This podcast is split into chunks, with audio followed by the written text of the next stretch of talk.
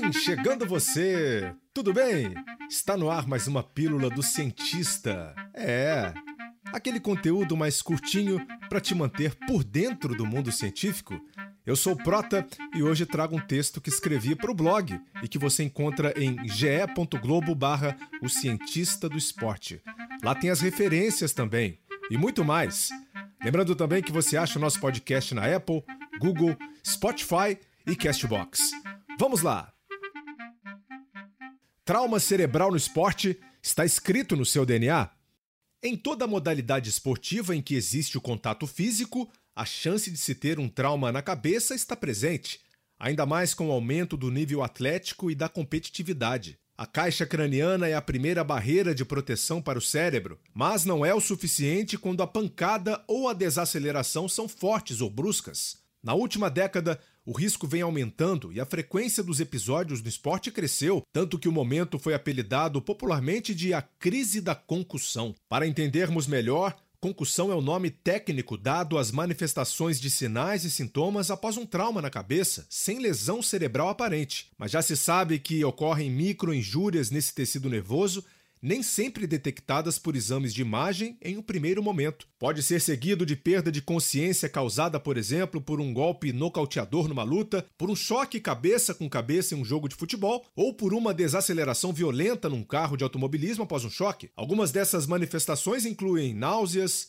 vômito, incapacidade de se lembrar do que aconteceu antes ou depois do choque, dores ou sensação de pressão na cabeça e até mesmo agitação. Isso tudo indica que seu cérebro recebeu impacto considerável e pode ter se lesionado. Geralmente é uma daquelas imagens que chocam grande parte do público pela violência do impacto e pela cena marcante de alguém desacordado. Já é comprovado que algumas pessoas podem ter maior risco de apresentar o problema por favorecimento genético. Ainda, os sintomas e as consequências podem ser piores nesse grupo. Basta a presença e o funcionamento de alguns genes bem específicos para essa condição se manifestar com maior probabilidade para facilitar, imagine que o gene carrega informações necessárias como se fosse uma receita de um livro, o DNA para o seu corpo produzir determinada molécula ou proteína que terá uma função no organismo. Mas o que se sabe afinal? Foi descoberto que genes ligados à estrutura e à inflamação de neurônios seriam responsáveis pela alteração da sensibilidade ao choque no cérebro. O estudo envolveu cerca de mil atletas universitários nos Estados Unidos, onde 133 deles sofreram concussão cerebral em um período de análise de três anos no futebol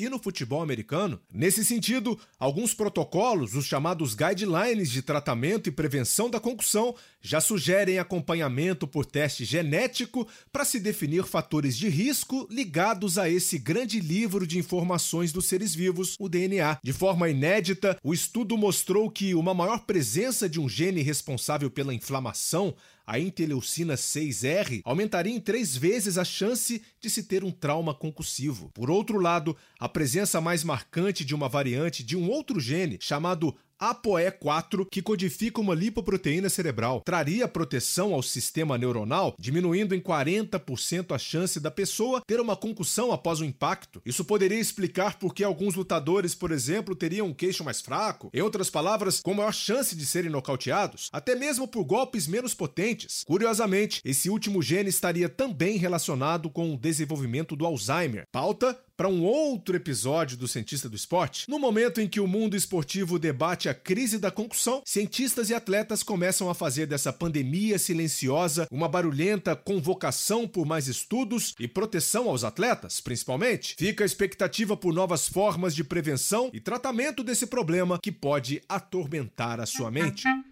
Como reflexão, para você que está pensando na possibilidade de se manipular genes para aumentar a proteção e diminuir a suscetibilidade à concussão em humanos, lembro que essa é uma ótima opção para estudos experimentais futuros.